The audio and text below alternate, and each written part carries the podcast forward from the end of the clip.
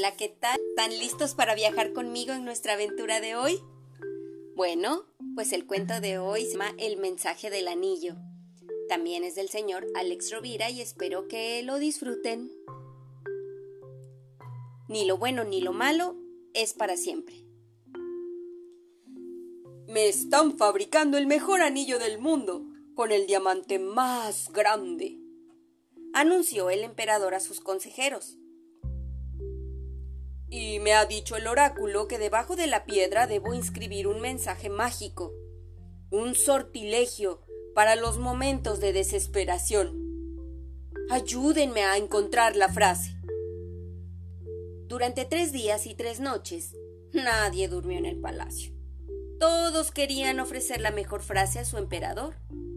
Un hombre generoso que sabía recompensar a los que le servían bien le presentaron tratados de astronomía, textos en arameo y fórmulas matemáticas de gran complejidad. El emperador las rechazaba desesperado. Solo necesitaba dos o tres palabras capaces de dar aliento. Y ninguno de sus sabios lograba encontrarlas. Señor, sé que no sé nada soy solo un humilde labrador. Le interrumpió un anciano. Pero a veces se sabe más por viejo que por inteligente. En mi larga vida he conocido mucha gente que ha pasado calamidades.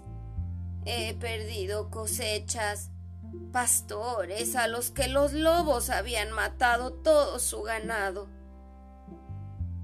El emperador prestaba atención al campesino que continuó. Pero lo más maravilloso que me ha sucedido fue la visita de un peregrino al que dicen lecho. A la mañana siguiente, para agradecerme mi hospitalidad, me dio un mensaje que me ha sacado de todos los apuros. Se lo puedo dar pero debe esconderlo en el anillo y leerlo solo cuando no encuentre salida a una situación. Cuando todo lo demás haya fracasado. Impresionado por aquella historia, el emperador aceptó el mensaje misterioso que estaba cuidadosamente doblado y lacrado. Lo entregó al joyero para que lo situara bajo el diamante y se olvidó del asunto. Un año después, el país fue invadido y el gobernante tuvo que huir solo a caballo. Tras cruzar un bosque y escalar una escarpada montaña, se encontró frente a un precipicio con los enemigos cortándole la salida. Al pensar que el final había llegado a buscarlo, se acordó del anillo que llevaba puesto desde aquel día en su dedo anular arrancó el gran diamante y desplegó el papel que el campesino le había entregado con tanto cariño. Ese papel decía, esto también pasará. El emperador se dijo que era cierto, tanto si lo mataban como si caía por el barranco, el mal trago acabaría pasando.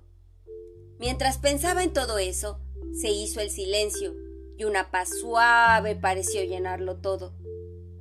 ¿Sus enemigos se habían perdido por el bosque? O, tal vez habían decidido retroceder porque se habían desanimado. Guardó con cuidado el papel en el interior del anillo y se sentó al borde del precipicio lleno de calma. Una hora después, un grupo de soldados fieles acudieron a su rescate y le explicaron que el ejército enemigo se había dispersado tras surgir una pelea entre dos cabecillas. Sus hombres habían aprovechado para reconquistar el territorio y la paz volvía a reinar en el país. Decidió celebrar su victoria a lo grande. Invitó a todo su pueblo a una semana de banquetes, torneos y bailes. Se asomó al balcón del palacio para recibir los aplausos de su pueblo. Allí estaban todos, grandes y niños, mujeres y hombres, incluso los gatos y los perros. Sin embargo, lo que el emperador deseaba era reunirse con el labrador para agradecerle aquel regalo de tres palabras que, poniendo serenidad en su corazón, le habían salvado la vida. Al caer la noche, montó en su caballo y fue en su busca para entregarle un regalo y devolverle el mensaje del peregrino, ahora que habían vuelto la paz y la prosperidad. Pero el labrador le dijo, ¿Quién te dijo que ese mensaje era solo para los malos tiempos? Su verdad es clara y sirve tanto para los malos como para los buenos tiempos. Sin entender qué le había querido decir con esto, el emperador volvió a leer el mensaje. Esto también pasará. Nada permanece, todo pasa, dijo el labrador. Lo malo y lo bueno las cosas que nos suceden y también las emociones que nos provocan, la alegría y la tristeza, el miedo y la seguridad, el dolor y la felicidad, son caras de una misma moneda, nuestra vida. Hay que vivir el momento y saber aceptarlos por igual. Y colorín colorado, esta historia se ha terminado y tiene una reflexión que más nos vale escuchar. Aquí hay dos lecciones. Cuando nos sucede algo malo, muchas veces pensamos que nunca más volveremos a estar contentos. Y lo mismo ocurre al revés. Recibimos una buena noticia y pensamos que todo seguirá siendo de color de rosa. Pero todo cambia y es bueno que así sea. Dos lecciones que podemos aprender del mensaje del anillo para vivir mejor lo que nos toque vivir. Una, no hay que desesperarse ante un mal día o una mala noticia, porque eso también pasará. Y número dos, dado que esto también pasará, cuando nos suceda algo, bueno, pues celebremos cada instante mientras dure. Tras este poderoso mensaje, se oculta un verdadero tesoro. Dalo todo al presente, al instante actual. Si tienes que hacer deberes, hazlos y hazlos bien. Si tienes que entrenar, da lo mejor de ti. Si pierdes un partido, aprende porque se ha perdido y sigue avanzando. Y si ganas el partido, reflexiona sobre qué te ha llevado a la victoria. Entrégalo todo al presente.